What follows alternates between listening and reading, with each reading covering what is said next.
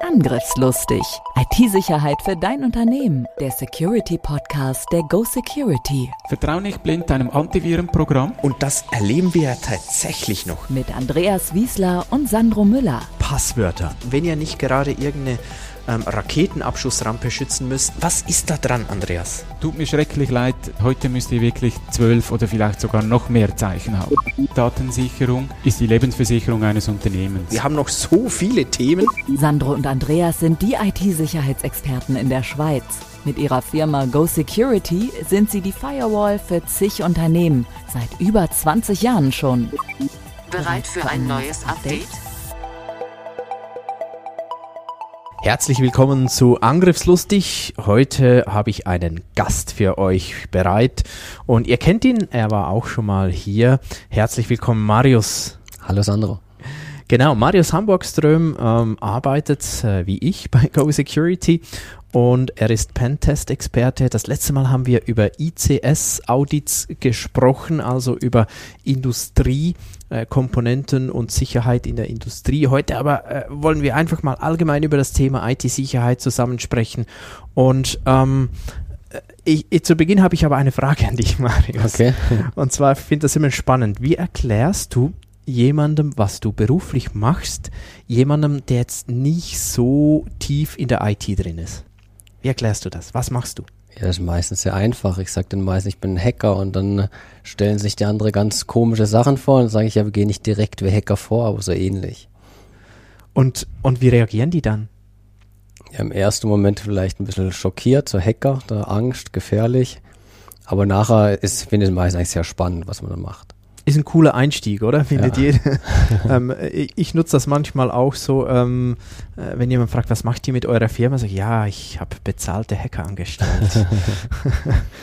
Das kommt dann immer darauf an, ob man ein langes Gespräch will oder nicht. So sage ich einfach, ich arbeite in der IT-Sicherheit und dann denken alle, oh, Wie langweilig, diese technischen Nerds. Aber ich kann euch versichern, ähm, Marius sitzt jetzt ohne Kapuzenpulli hier, ohne Maske. Wir haben zwar tatsächlich noch darüber gescherzt, sollen wir noch einen Heliumballon äh, auftreiben, um die Stimme etwas zu verzerren und sagen, ich habe einen echten Hacker hier. Aber ähm, auf der einen Seite hat es ja viel zu tun mit, mit Hacken und, und trotzdem gibt es ja auch Unterschiede. Oder wie erklärst du das dann jeweils weiter? Ja, der Unterschied ist natürlich einerseits, wie schon gesagt, wir werden dafür bezahlt. Das heißt, wir machen das im Auftrag eines Kunden und natürlich zum Guten des Kunden. Also wir schauen eigentlich vorher, was muss man schützen, damit ein Hacker das gar nicht erst machen kann. Und das ist eigentlich so der große Unterschied auch so im ersten Moment, oder? Aber bezahlt wird ja der Hacker auch, meistens sogar besser. Ja, das hast, stimmt, ja. Hast du in letzter Zeit mal verfolgt, was da so für Zahlen publiziert werden? Nee, habe ich nicht so verfolgt, aber es sind schon enorme Summen, was sie teilweise. Also irgend, doch irgendwas habe ich letztens gesehen äh, mit diesem Bankräuber, wo da war, wo ich glaube so eine Milliarde oder so hatten sie eingenommen. Also es sind ganze Summen. In wenigen Jahren, ja. oder? Davon träumen viele und möglicherweise ist ja auch das, das was ähm, die ganze Cyberkriminalität tatsächlich so attraktiv macht, dass das so so so ein großes Business wurde, wenn man dem Business sagen darf. Denke ich sicher, weil es halt relativ schwierig nachzuverfolgen ist, woher die Leute kommen und man überall auf der Welt sie eigentlich aus jemand anders ausgeben kann. Und dann denken natürlich sehr viele, das Risiko ist relativ gering. Ist halt nicht so, aber das ist der erste Gedanke. Und einfaches Geld denken die viele. Gut, du musst jetzt Nein sagen, aber hast du dir auch schon überlegt, ähm, äh, warum, warum mache ich das auf der, auf der guten Seite? Ich denke, das äh, sind immer viele Faktoren, oder? Man denkt, einerseits will man der Gute sein äh, und auch wenn man natürlich eine Familie hat und so, dann hat man nicht wirklich Lust, dann immer auf der Flucht zu sein. Also es ist immer so eine Geschichte, wo man sehr vorsichtig sein muss, denke ich. Wie würdest du das denn einschätzen? Wie viele oder wie groß ist das Risiko überhaupt, erwischt zu werden? Oder wie würdest du das? Also für ein paar Jahre würde ich sagen, es war eher gering, jemanden zu finden. Heutzutage sind aber, sagen wir mal, die Polizei oder die, wo wirklich sich darum kümmert, viel besser geworden und können viel genauer rausfinden, woher die Leute kommen. Und äh, das größere Problem sehe ich eher, dass die oft geschützt werden von anderen Staaten und das macht es natürlich dann schwierig, an die Leute wirklich ranzukommen. Aber du würdest schon auch sagen, so die totale Anonymität haben auch die theoretisch ist es ja nicht ganz so möglich, haben wir auch schon besprochen äh, mit der Anonymität, aber da, da stolpert man ja immer wieder drüber, ähm, dass es dann doch nicht ganz geht, aber hauptsächlich durch diese komplizierten politischen Beziehungen und, und zwischen den verschiedenen Staaten. Denkst du, das hat damit zu tun? Das denke ich, ja. Und natürlich Anonymität an sich ist ja auch sehr schwer. Ich weiß nicht, ob ihr das aus Blog schon mal hattet oder als Podcast, aber das ist eh schwer. Wie anonym kann man sich überhaupt machen, oder? Gutes Thema. Nee, ich glaube, das hatten wir so noch nicht. Das müssen wir machen. Anonymität im Internet, ja, genau. Weil es ja immer schwer ist, wirklich anonym zu sein. Also es gibt immer irgendwo, macht man vielleicht einen kleinen Fehler und dann tut man irgendeine Anfrage nicht über diese Anonymität-Software, sagen wir mal, machen. Und dann äh, wird man vielleicht schon erkannt. Und dieser kleine Fehler, der kann zu einem großen Fehler werden. Und das andere ist ja auch, was äh, ich jeweils denke, jetzt machen wir bereits so einen Forecast zu diesem Podcast über Anonymität im Internet. Ähm, äh, egal.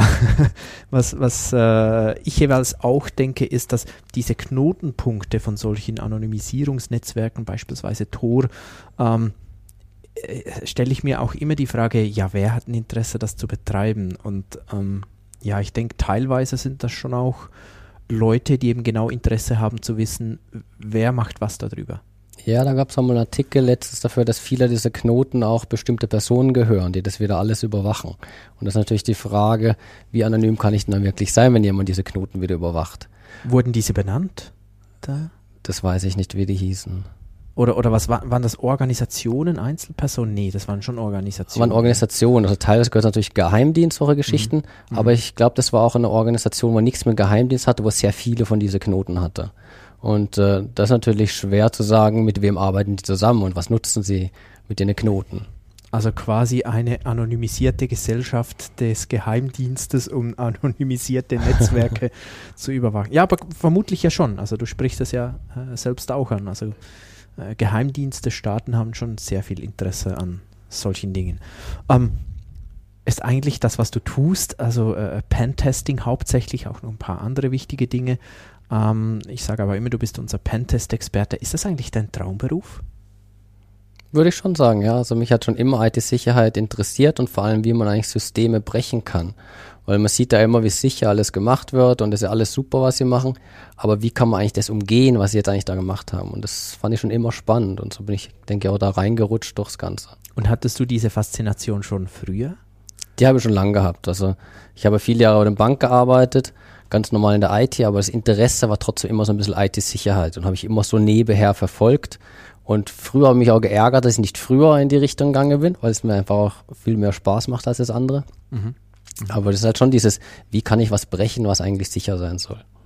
Könntest du dir auch vorstellen, jetzt muss ich den Kopf einziehen, wenn ich diese Frage stelle, könntest du dir eigentlich auch vorstellen, irgendwann mehr im organisatorischen Bereich äh, tätig zu sein, organisatorische IT-Security oder eben Informationssicherheit wäre es ja dann eher. Oder sagst du, eh, nee, also ähm, nie im Leben, nicht meine Welt. Nee, das ist nicht meine Welt. Also ich bin wirklich so der Techniker und liebe auch, äh, dass ich an der Technik arbeiten kann, dass ich sehe, was da passiert und nicht irgendwelche Dokumentationen schreiben oder so, sondern wirklich mit der Tastatur da sitzen, Sachen eingeben und gucke, was passiert auf der anderen Seite. Für die Sicherheit eines Unternehmens jetzt, wie wichtig wie wichtig ist dann trotzdem diese Kombination, denkst du? Also würde es auch nur mit technischer IT-Security gehen? Jetzt etwas sehr plakativ oder sagst, nee, nee, also es braucht schon, ich will es einfach nicht machen. Ja, wenn wir das nicht hätten, äh, sagen wir jetzt organisatorisch, dann würde vieles, denke ich, nebenher laufen, wo nicht funktioniert, weil es muss ja irgendwo Richtlinien gesetzt werden, in welche Richtung man will und was eigentlich das Wichtige ist, was man sicher halten muss. Und das sehe ich ja nicht, wenn ich einfach einen Test mache, kann ich nicht sagen, dass die Daten von XY sicherer sind als die anderen Daten oder ich muss die besser aufbewahren. Also man braucht auf jeden Fall beides. Mhm. Mhm. Jetzt dein Job ist es ja, mit deiner Arbeit eigentlich den Kunden zu helfen. Mhm. Bist du in dieser Situation manchmal selbst etwas hilflos? Mir geht es manchmal so, ich hole jetzt etwas aus. Mhm. Mir geht es manchmal so, ähm, wenn man anderen zuhört, äh, dann hat man das Gefühl, IT-Sicherheit oder umgekehrt, wenn die gehackt wurden und etwas passiert ist, ja, man hat eben ein System nicht abgesichert. Einen kleinen Fehler hat man hier gemacht und jetzt ist es halt passiert und, und alles schlimm. Aber es ist wegen diesem einen kleinen Fehler. Und ähm, ehrlich gesagt, meine Erfahrung ist eine andere. meine Erfahrung ist meistens, ähm, es gibt Ausnahmen und ich weiß, diese Aussage mag jetzt etwas hart klingen, aber es ist eigentlich kein Zufall, dass es jetzt genau den und, und, und nee, bitte verschont mich jetzt, das gibt jetzt äh, Kommentare, aber äh, trotzdem, ich sage in vielen Fällen, nicht immer, aber in vielen Fällen hat es schon eine gewisse Systematik, wo eben vieles nicht richtig gemacht wurde, viele Fehler gemacht wurden und ähm, klar, im Endeffekt ein äh, bestimmter Fehler wurde ausgenutzt, um zum Beispiel in ein System einzudringen und so weiter. Am Schluss, aber das sehen wir auch bei unseren äh, Pentests jeweils, ist es schon so, nur aufgrund eines Fehlers kommen wir nicht weit. Das richtig. Also es sind immer viele kleine Fehler, die zum Ergebnis führen. Also man merkt das ja oft, einmal ist irgendwas nicht gepatcht, dann hat man vielleicht der erste Stand, dass man irgendwo reinkommt. Das nächste ist, ich muss ja irgendwie mehr Rechte kriegen, dann schaut man wieder, findet man irgendwo auf dem Laufwerk vielleicht was liegen, ein Passwort oder irgendwas anderes, was einem weiterhelfen kann. Und so geht's immer Schritt für Schritt. Und äh, irgendwann mal muss man halt überlegen, wie kann man das Ganze nutzen? Und das sind natürlich die ganzen Fehler, wo ich das mache. Also es ist nicht der große Fehler und das ist kaputt, sondern es sind viele kleine. Eine Verkettung von kleinen Fehlern. Und, und diese Fehler zu finden, ist ja unsere Aufgabe, den Kunden zu zeigen, ähm, wie sie es verbessern können, damit das ein Hacker nicht tut. Genau. Und meistens haben die auch, äh, vor allem heutzutage, großes Interesse, das auch zu tun. Und ganz, ganz in seltenen Fällen gibt es aber auch, dass da irgendwie, ja, ein Jahr später kommt man wieder, irgendwie sieht es immer noch gleich aus oder gefühlt gleich aus wie vor einem Jahr. Ähm, das war so ein wenig die, die Frage mit der Hilflosigkeit. Geht dir das manchmal so, dass du denkst, oh nee, Ja, das ist schon der ein oder andere Kunde, wo man es manchmal denkt, wenn man wieder hinkommt und das Gefühl hat, es ist gar nichts gegangen. Also man war da und man kann genau der gleiche Klick fast machen und ist wieder drin. Und das ist dann natürlich schon ein bisschen traurig. Aber man merkt eigentlich, dass die IT-Sicherheit viel wichtiger geworden ist so die letzten Jahre. Und es sind schon viele, wo was dafür tun, dass es immer besser wird. Und so kriegen wir eher die Hilflosigkeit, dass wir die vielleicht bald nicht mehr hacken können. Und das ist ja natürlich gut, aber Das ist eine gute Hilflosigkeit. Und äh, vielleicht, um das noch, noch, noch äh, im, im richtigen Kontext zu haben, A, ist das tatsächlich eher selten. Und äh, ich glaube, ich habe das noch nie erlebt, einfach so aus reiner Desinteresse oder, oder ja, stimmt nicht, was ihr sagt oder so. Meistens sind das, ich würde sagen, Ressourcenprobleme, oder? Das ist ein, Die, die haben keine Problem. Chance, die wollen schon, aber die haben keine Chance. Ja, das ist natürlich auch, wenn wir beim Test da sind, das ist ja nicht nur, dass wir Test machen, sondern wir schreiben einen Bericht und das sind ein Haufen Maßnahmen, die wir nachher kriegen. Ich glaube, das ist einem gar nicht so bewusst eigentlich, was so nachher am Ende rauskommt. Und dann kriegt man eine Liste mit 100 Punkten als Beispiel und vieles davon sollte man umsetzen. Und wenn ich selbst schon am Anschlag bin, jeden Tag schon vielleicht immer etwas mehr arbeite, als ich das ähm, eigentlich müsste, und jetzt kommt das noch dazu, es ist so ein wenig ne, ne, ne, ein Teufelskreis. Irgendwie bräuchte ich mal kurz mehr Ressourcen, um das zu durchbrechen. Genau. Und wenn ich die nicht kriege, von, von Hilfe kriege, dann, dann ist schwer. Ja, und dann ist man wieder ein Tagesgeschäft und dann wird halt vielleicht das vergessen oder nach hinten wird es geschoben und dann kommen wir wieder und dann sieht es ähnlich aus. Angriffslustig. Angriffslustig. Was war die kürzeste Zeit, die du brauchtest, um in ein Netzwerk einzudringen? Das ist schwer zu sagen, aber Weißt du das noch? nee, nicht genau. Aber manchmal hat man schon solche, sagen wir mal, Glücksfälle für einen Hacker, dass man äh, in zwei Stunden oder weniger als zwei Stunden irgendwo drin ist. Weniger als zwei Stunden. Ist schon krass. Ja. Und wir gehen ja eher etwas strukturierter vor, würde ich mal sagen, als ein echter Angreifer.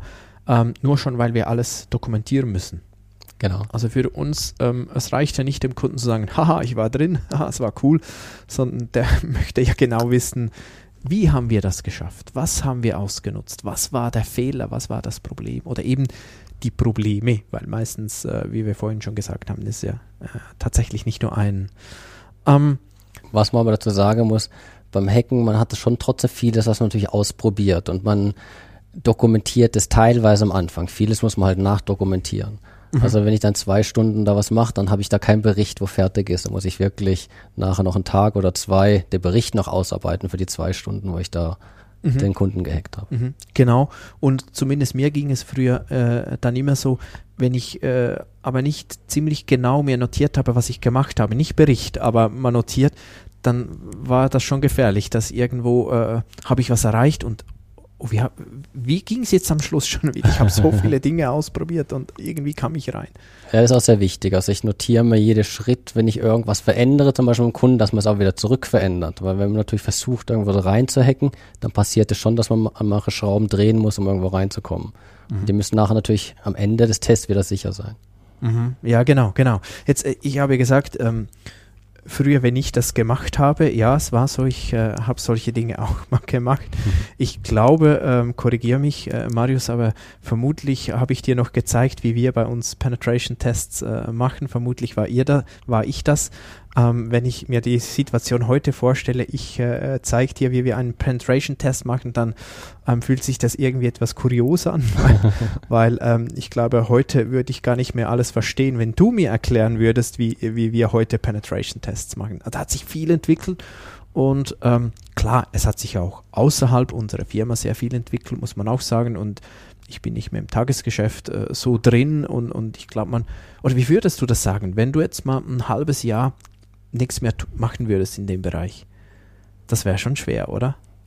Das ist schon schwer, obwohl ich muss sagen, die Basics, die sind immer noch gleich wie vor zehn Jahren, kann man fast sagen. So, welche Schritte muss ich ungefähr tun, um irgendwo reinzukommen? Was sich geändert hat, ist die Technik, wo verwendet wird. Oder verschiedene Programme. Und da muss die man Tools. halt, genau, die Tools. Und man muss halt wissen, welches Tool setzt sich wo sinnvoll ein. Mhm. Und aber so der Grundweg ist eigentlich sehr ähnlich geblieben. Das denke ich, merke ich ja auch. Also wenn ich die Berichte lese und ich lese fast jeden Bericht mhm. ähm, nochmal durch, ähm, dann verstehe ich normalerweise ganz genau, was man da gemacht hat. Ich könnte es aber selbst nicht mehr. Keine ja. Chance. Eben, ich kann die Tools nicht bedienen. Manchmal staune ich auch über eure Kreativität, wo ich dann in dem Moment die Idee nicht gehabt hätte. Aber ich glaube, es hat viel mit Routine zu tun. Das schon, ja aber natürlich auch mit viel Ideen, mit Kreativität ist schon so eine Sache. Am letzten Penetration-Test bin ich auch da gestanden und habe einfach nicht gewusst, wie komme ich weiter. Ich hatte aber irgendwie hinter dem Kopf, das muss über diesen Weg gehen und irgendwann habe ich dann doch gemerkt, es geht. Aber man muss halt wirklich den Weg finden und die Kreativität finden, um das auch auszunutzen. Jetzt, wir haben ja vor schon ein wenig darüber gesprochen, diese, es braucht viele Fehler, nicht nur einen ich glaube, eine wichtige Frage, die sich viele auch, auch vielleicht äh, du, wenn du gerade zuhörst, stellst, eh, ja, ich meine, kann ich mich überhaupt schützen? So auf der einen Seite äh, will ich glauben, nein, das geht ja eh nicht, weil wenn einer kommt wie Marius mit solchem Wissen, habe ich keine Chance. Und auf der anderen Seite wäre es mir lieber, es wäre anders, ich kann mich irgendwie schützen und, und was sagst du dann jeweils?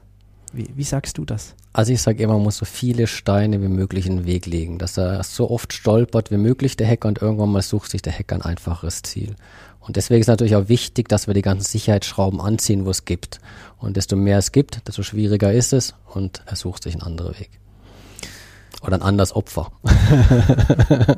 also darf ich das so ähm, dir in den Mund legen vor ähm, klassischer Cyberkriminalität? Kann ich mich schon schützen? Man kann sich schützen, aber es wird natürlich immer besser, muss man sagen. Es wird immer schwieriger und man muss immer mehr Technik haben, um das Ganze sicherer zu machen es braucht was dazu. Genau, ja. aber es ist nicht die, man kann nicht sagen, ich kriege meine 100 Prozent und da kommt nie jemand rein. Das ist, das ist nicht machbar, aus meiner Sicht. Ich ähm, äh, wurde zwar auch schon dafür äh, kritisiert, aber ich sage häufig, Cyberkriminelle sind auch nur Unternehmer, ähm, einfach äh, natürlich auf der dunklen Seite, aber die Mechanismen aus meiner Sicht sind schon ähnlich, weil ähm, die wollen am, am, am Ende des Tages Geld verdienen, das ist deren ihr Hauptziel, so wie unsere Wirtschaft auch funktioniert, Geld verdienen und die wollen äh, Kosten nutzen, muss irgendwo im Verhältnis sein, also die Rentabilität und irgendwo das Risiko muss verkraftbar sein. Genau. Man sieht ja auch, die suchen ja ganz normale Leute im Business, die machen ganz normal Stelleausschreibungen, stelle Pentester ein, wo gar nicht wisse, dass sie für die Bösen, sagen wir mal, Pentests machen und nutze dann ihre Ergebnisse wieder zum Angriff wieder starten. da, da gab es ja wirklich mal eine, eine, eine, Meldung über so einen Fall. Ähm, weißt oder denkst du, das, ah, ich weiß nicht, ob du das weiterverfolgt hast, ich nicht.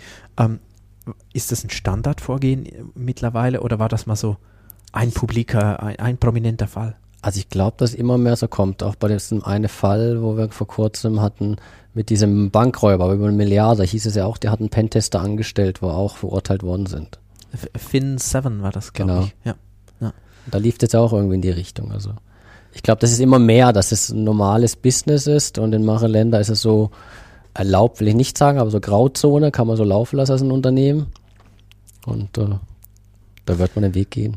Also wenn du Interesse hast, ähm, in, das, äh, in die Welt der IT-Sicherheit einzusteigen, Pentester zu werden, ey, pass auf, und wenn du dich anstellen lässt, such dir eine seriöse Firma Ähm, ich glaube, ähm, das kann ziemlich ins Auge gehen.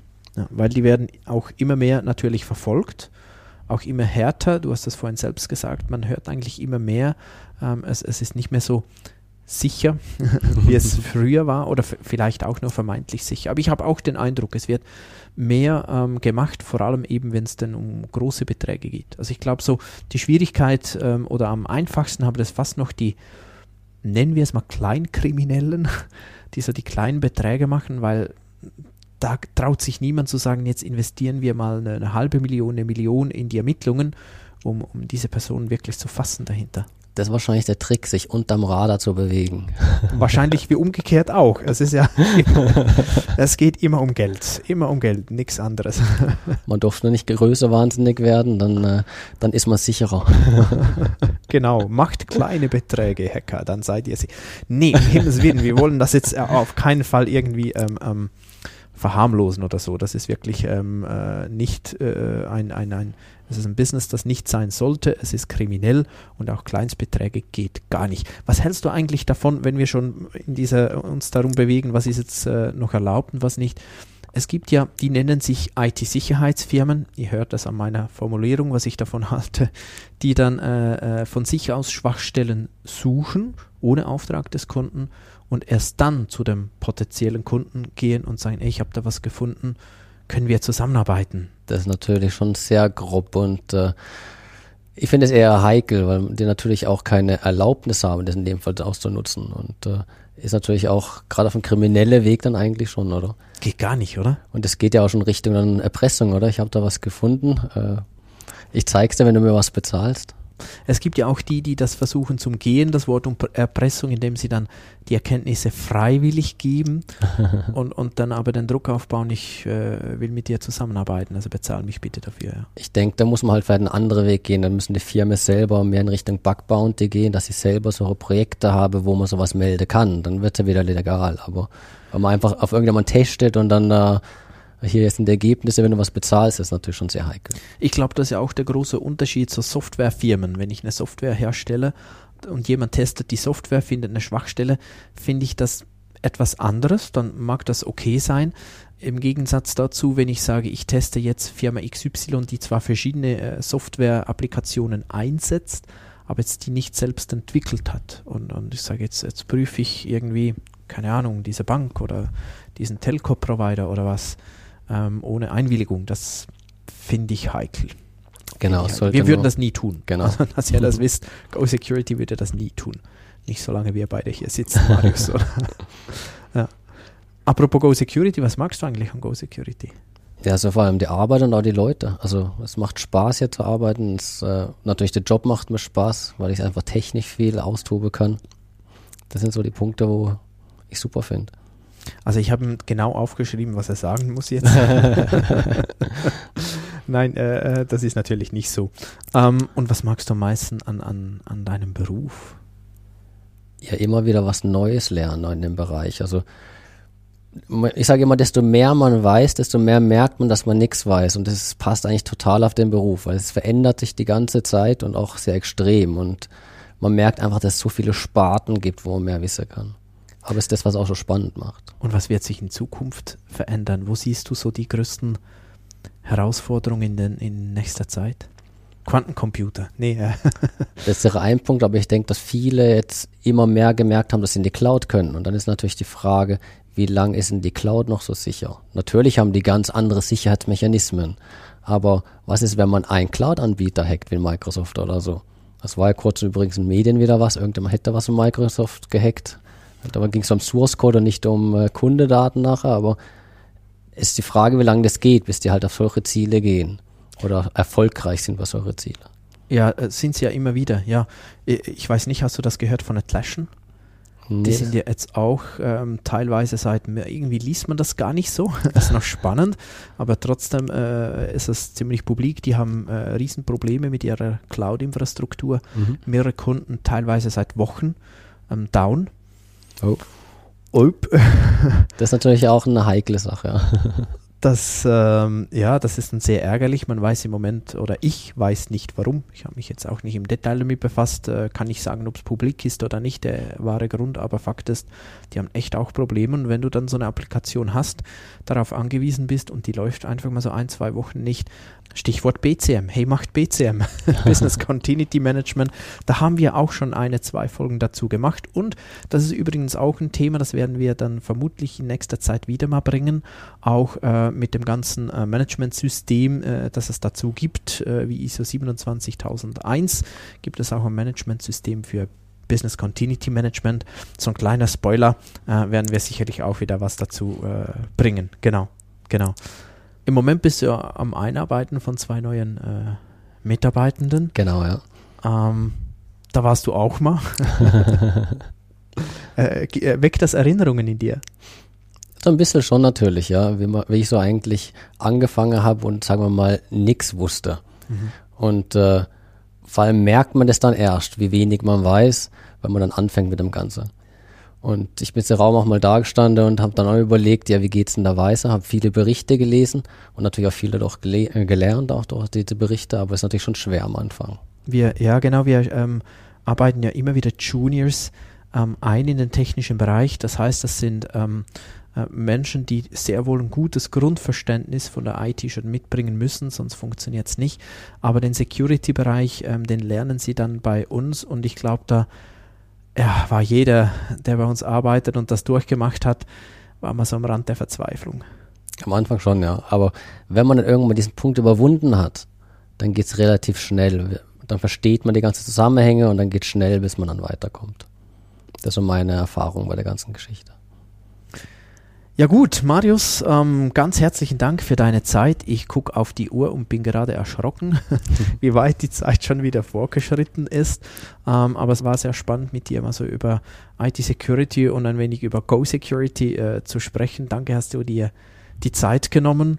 Und ähm, sollen wir das wieder mal machen? Können wir es ja mal wieder machen. Machen ja. wir wieder mal einfach etwas über IT-Security quatschen. Dann ähm, herzlichen Dank an dich, Marius. Und ganz herzlichen Dank an euch alle zu Hause oder unterwegs oder wo ihr auch immer den Podcast hört. Schön, dass ihr auch bei dieser Folge wieder mit dabei wart.